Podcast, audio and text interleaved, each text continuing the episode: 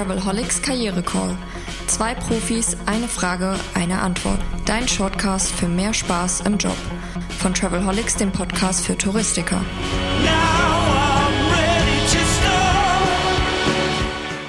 Und weiter geht's in der Staffel 4 des Travelholics Karriere Call mit Heike Nörschel, Heiner Boos und Roman Borch zu Snackable Lifehacks für den Arbeitsalltag, so haben wir es genannt.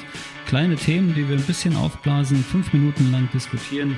Und heute haben wir ein sehr schönes Thema. Da geht es nämlich um Rollen und Rollenverständnis im Unternehmen. Das ist vielleicht, das baut ein bisschen auf über, auf das, was wir schon besprochen haben. Aber auch hier ist die sehr konkrete Frage, die es dann ja gleich geben wird, auch sehr faszinierend. Heiner, wie ist das eigentlich? Wie wichtig sind Organigramme und Rollen in Unternehmen? Ja, die sind schon sehr wichtig, ähm, auch wenn sie immer flacher werden und Teams immer autonomer werden. Das ist schon eine gute Entwicklung grundsätzlich. Aber ich sage immer, es gibt so dieses natürliche Rollenverständnis, wenn sich Menschen in der freien Wildbahn begegnen und eine Zeit lang zusammen verbringen, dann kristallisieren sich Führungskräfte raus, dann kristallisieren sich, also so die Häuptlinge und die Indianer spalten sich dann voneinander. Und das ist sehr natürlich gegeben. In einem Organigramm, in einem Unternehmen findet sich das jetzt nicht immer eins zu eins wieder, sondern da hat halt jeder mal, jemand mal mit einem spitzen Bleistift gezeichnet, wie es eigentlich am besten für das Unternehmen ist. Und dann dreht sich das manchmal auch und dann finde ich mich als Führungskraft oder habe ich als Führungskraft vielleicht einen Mitarbeiter, der nicht so mitspielt oder der sein eigenes Ding macht. Oder andersrum habe ich vielleicht auch als Mitarbeiter einen Chef, der nicht so recht führen will. Also insofern ist dieses Rollenverständnis und die Rollenklarheit, wenn wir, ich sage mal jetzt auf den Sport übertragen, das Trikot überstreifen und die 90 Minuten am Platz stehen, also unsere Arbeitszeit verbringen, dann befinden wir uns halt in diesen Rollen, das zu, zu akzeptieren. Ähm, und auf der anderen Seite dann wirklich von Führungsseite als Führungskraft auch die Instrumente zu nutzen, die mir gegeben sind, um zu zeigen, dass ich führe.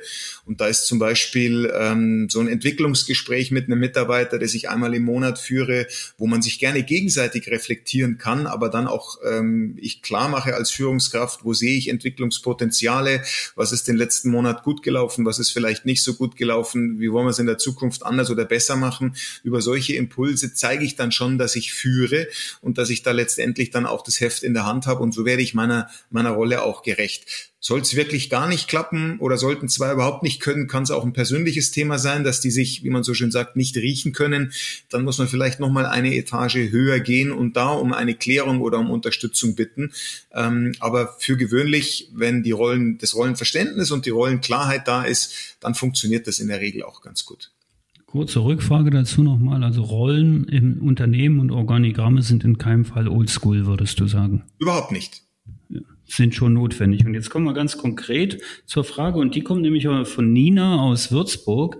Ähm, die gebe ich gerne an Heike wieder. Und weil die Frage ist ähm, nicht delikat, aber schon speziell. Dann geht es nämlich darum, da gibt es einen im Team einen sehr smarten, coolen Azubi und der spielt sich eigentlich die ganze Zeit als Chef auf und möchte von Nina eigentlich keine Anweisungen bekommen und schon gar nicht befolgen.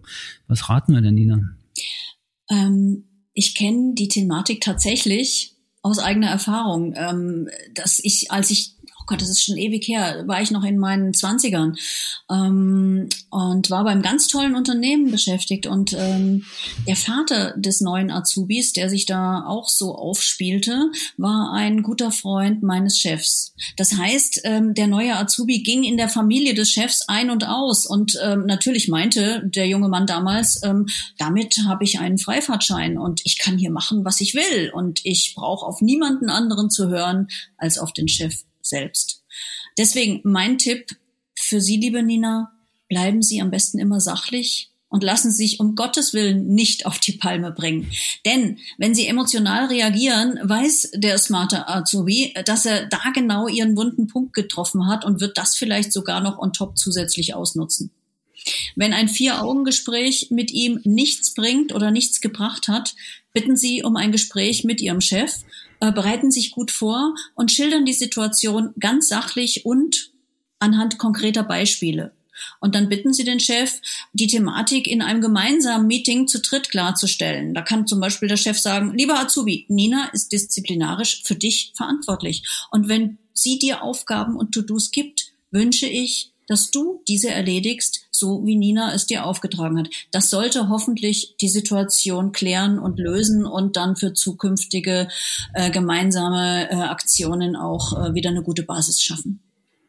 Du meinst also, Nina muss sich nicht als Petze und Spielverderberin fühlen, wenn sie dann zum Chef geht und sagt, hey, das geht jetzt einfach nicht weiter. Ist ja aus meiner Sicht auch völlig okay, einfach mal um Hilfe zu bitten, weil dazu ist die Absolut. Führungskraft ist, ja auch da. Ne? Das ist, äh, finde ich, ein, ein Zeichen von Stärke. Ne? Es kommt einfach immer drauf an. Äh, du hast jetzt diesen Begriff Petze genannt, der ist ja emotional aufgeladen. Deswegen sagte ich ja, ganz sachlich bleiben und sich gut vorbereiten und nicht sagen, der nervt mich, weil, na, dann kann ich es lassen. Aber wirklich konkret sagen ähm, und vielleicht auch am Anfang sagen, ich tue mich jetzt hier wirklich schwer, lieber Chef, aber ähm, ich merke, wir müssen das Thema mal besprechen, weil sonst ähm, ist es keine Win-Win-Situation für uns alle. Petze ist ja Berliner Slang, ne? Das ist ja quasi ein zweiter Vorname von manchen Leuten. Aber tatsächlich emotional aufgeladen und natürlich ist das nicht, äh, ist das kein, kein, kein, sagen wir mal, kein Etikett, was man gern bekommen möchte, weder im Team noch sonst irgendwo, völlig klar. Heike, ich danke dir. Morgen geht's übrigens äh, in eine sehr ähnliche Richtung, wird's auch ein bisschen pikanter äh, mit dem Thema ja meine Rolle im Unternehmen und, und wie, wie stehe ich da eigentlich und was macht man alles oder nicht. Also dranbleiben, weiter zuhören und wenn der Podcast schon länger on air ist, dann einfach gleich weiterhören, geht ja auch. Und vielleicht noch ein Tipp äh, es gibt den Travelholics Podcast natürlich auf Insta und äh, auf Insta kann man zu jeder Episode Meinungen, Fragen, auch neue Fragen, die wir vielleicht in der nächsten Staffel des Karrierekurs besprechen sollen, gerne hinterlassen. Danke und auf Wiederhören. Lust auf mehr? Links und Infos gibt es in den Show Notes. Und eine neue Frage kommt schon in der nächsten Episode vom Travelholics Karriere Call, deinem Shortcast für mehr Freude im Beruf. Stay tuned.